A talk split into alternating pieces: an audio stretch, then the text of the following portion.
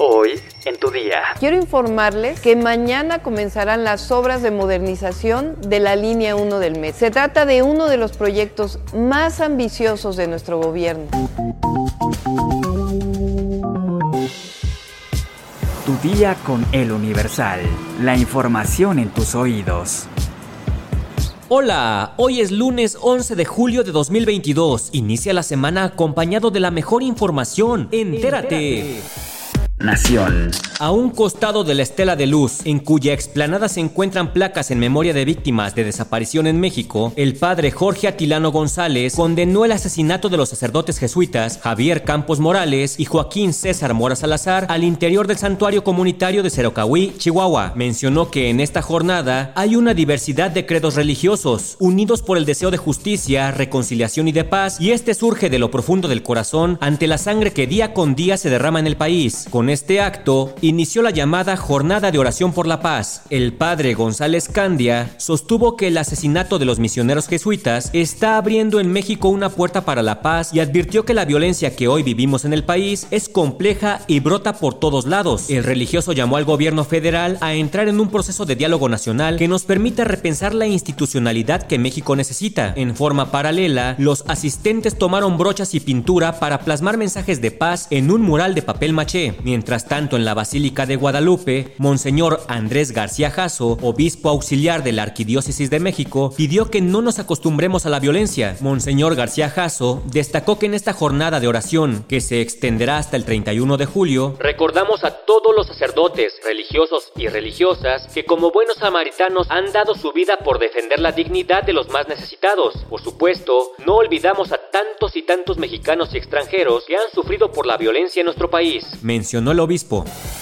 Metrópoli. Debido al cierre de la línea 1 del metro del tramo de Salto del Agua a Pantitlán, la Secretaría de Movilidad, CEMOVI, implementará apoyo con 220 unidades de la red de transporte para pasajeros RTP que brindarán su servicio mediante cuatro rutas para atender la demanda de los usuarios afectados. Las cuatro rutas de RTP van de Pantitlán a Valderas, esto con la finalidad de que la gente se integre con otras estaciones del metro, ya sea para continuar en la línea 1 o para unirse a las líneas líneas 2, 3, 4, 5, 8, 9, A y B que se encuentran en correspondencia con las estaciones que recorrerá el RTP. El servicio tendrá un costo de 5 pesos y garantizará los transbordos gratuitos de RTP a Metro con la tarjeta de movilidad. Cabe mencionar que el horario de los transportes será de lunes a viernes de 5 de la mañana a 12 de la noche. El sábado será de 6 de la mañana a 12 de la noche y el domingo de 7 de la mañana a 12 de la noche. Por su parte, la jefa de gobierno de la Ciudad de México, Claudia Sheinbaum aseguró que comprende las afectaciones que se van a generar por el cierre parcial de la línea 1 del metro, pero garantizó que con este proyecto se tendrá un metro más moderno, veloz, seguro y eficiente. La nueva línea 1 será más segura, con trenes modernos, nuevos, cómodos, con 35% de más capacidad. Eso significa que iremos menos apretados. El recorrido de Pantitlán Observatorio pasará de una hora a aproximadamente 30 minutos y vamos a disminuir los tiempos de espera,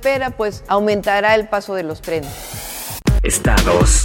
Detienen en Mazatlán a mujeres que intentaron robar a un bebé de 5 meses de nacido. Varias personas intervinieron ya que persiguieron a las mujeres y lograron detenerlas y entregarlas a la policía. La fiscal general del estado, Sara Bruna Quiñones Estrada, dijo que se abrió una carpeta de investigación contra dos mujeres acusadas de la sustracción de un pequeño de 5 meses de edad, el cual fue prácticamente arrebatado de la abuela que lo cuidaba en un fraccionamiento de la ciudad.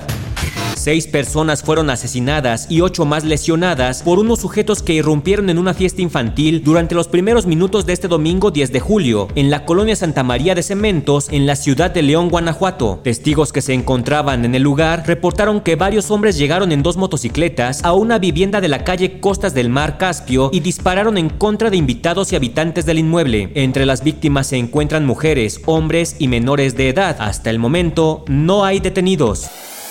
Mundo. De nueva cuenta, la violencia se hizo presente en el fútbol internacional, esta vez en el encuentro de la tercera división de la Liga Argentina en el duelo entre Luján y Alem. El juego, considerado como un clásico en la división, fue suspendido a los 14 minutos tras escuchar varias detonaciones de arma de fuego en el interior del estadio municipal. Los problemas y el enfrentamiento continuaron en el exterior del campo, donde se pudo ver a familias y niños correr por su vida. Hasta la noche de este domingo se reportan más de 20 heridos que han sido trasladados a hospitales cercanos para recibir atención médica.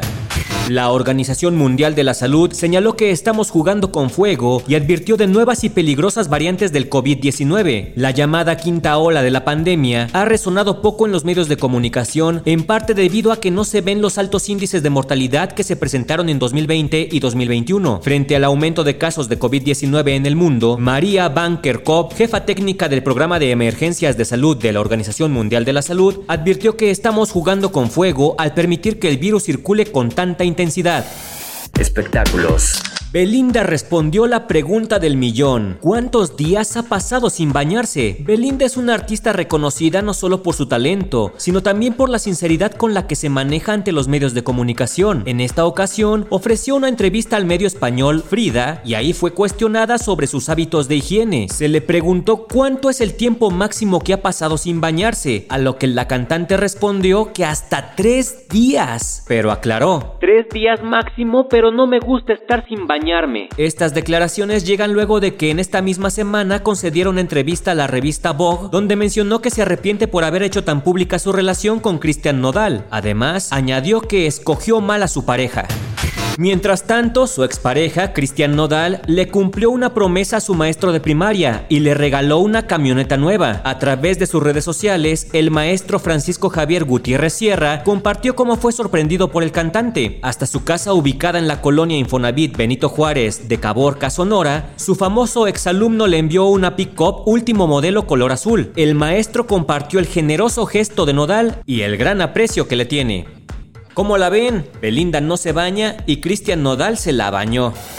¿Sabes qué pasa en nuestro cuerpo por cada día que estamos infectados de COVID-19? Descúbrelo en nuestra sección Ciencia y Salud en eluniversal.com.mx. Ya estás informado, pero sigue todas las redes sociales de El Universal para estar actualizado. Y mañana no te olvides de empezar tu día. Tu día con El Universal. Tu día con El Universal.